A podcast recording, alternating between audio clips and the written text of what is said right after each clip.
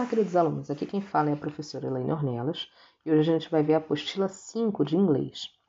Nessa apostila, é, a atividade que tem para fazer são sobre os Free Time Activities.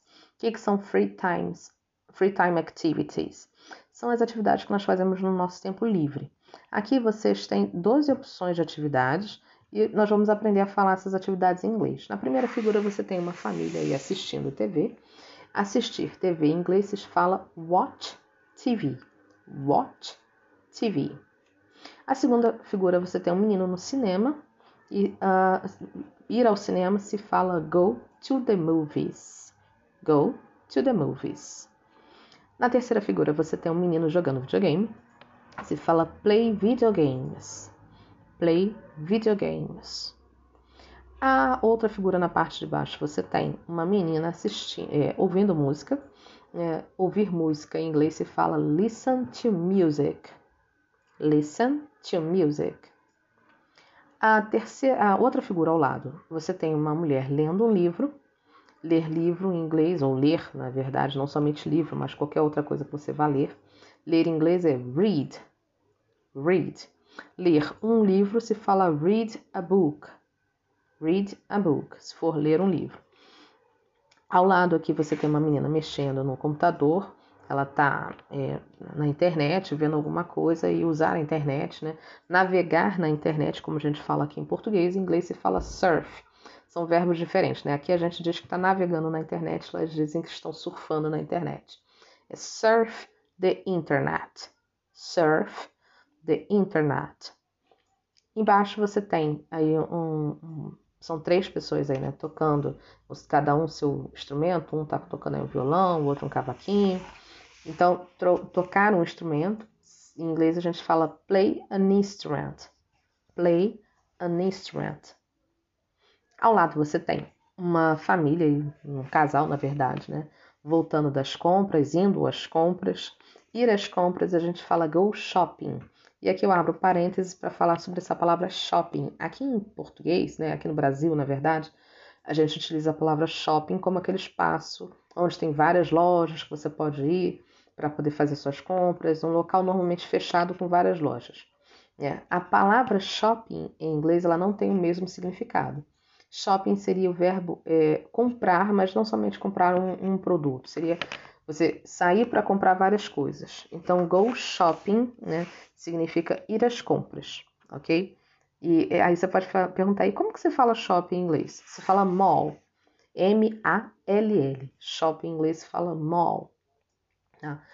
Ao lado você tem um menino aí jogando, né? É, com várias bolas, na verdade. Ele tá com uma bola de basquete, uma bola de futebol, uma bola, bola de beisebol. Então, quando você fala sobre esporte, que alguém está praticando esporte, né, jogando alguma coisa, você pode falar do sports ou então play sports.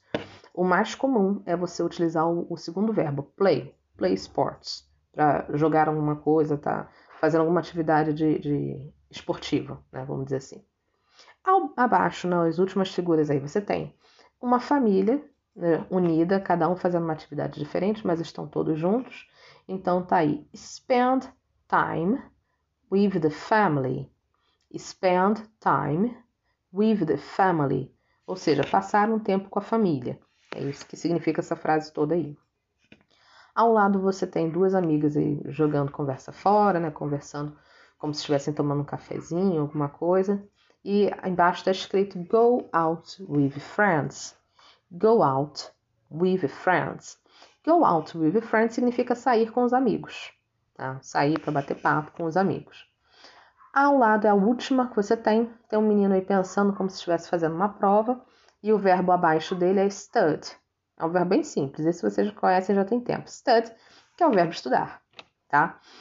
Então, vocês têm essas atividades aí, são 12 atividades que vocês provavelmente costumam, devem fazer no, seus, no seu tempo livre, seja jogar videogame, seja assistir TV, ouvir música, né, navegar na internet, que são as palavras aí que vocês têm nesse, nessa primeira página.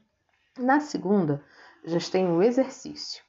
E aí o exercício é, tem é, o que, que você precisa fazer? Você tem aí é, uma pergunta, você tem que responder todas as perguntas com sim ou não, só isso.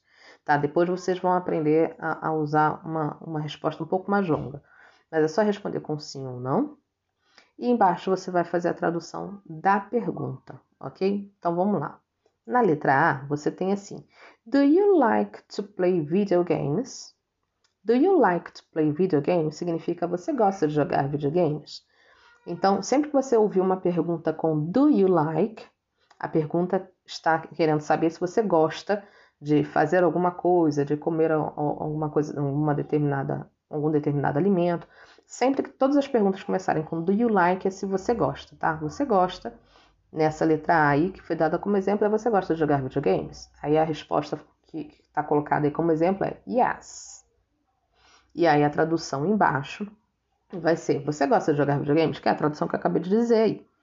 Na letra B, essa já não tem nenhuma tradução, então vamos colocar aí. A primeira coisa é responder sim ou não de acordo com o seu gosto, tá? E abaixo você vai fazer a tradução da frase. Vou ajudar você, tá? Assim, na letra B. Do you like? Do you like é você gosta. Do you like to watch TV?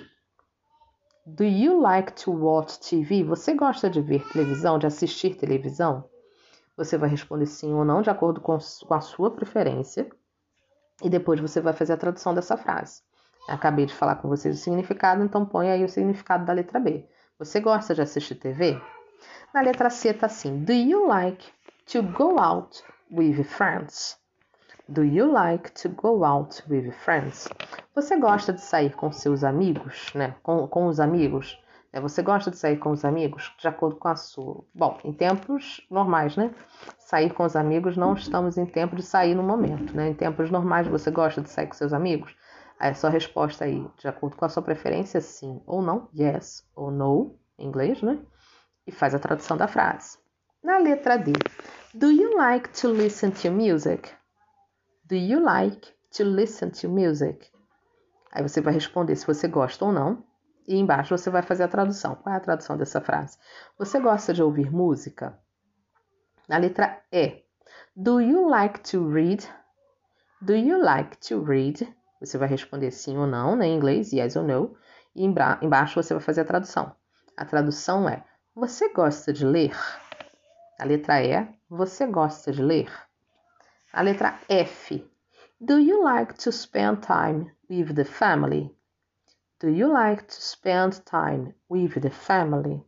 Você vai responder yes ou no ao lado e embaixo você vai fazer a tradução. Você gosta de passar um tempo com a família? Você gosta de passar um tempo com a família?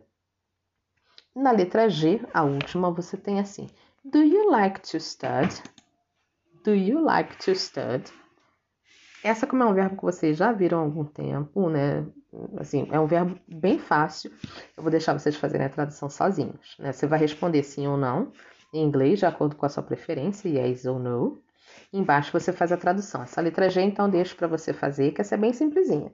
Se tiver na dúvida, volta lá na primeira página e olha o que, que o menino está fazendo. Não é prova, tá? O verbo não tem nada a ver com prova. Mas o que, que você faz para fazer uma prova boa? Responder as coisas melhor. Então, tem a ver com a, com a tradução da letra G.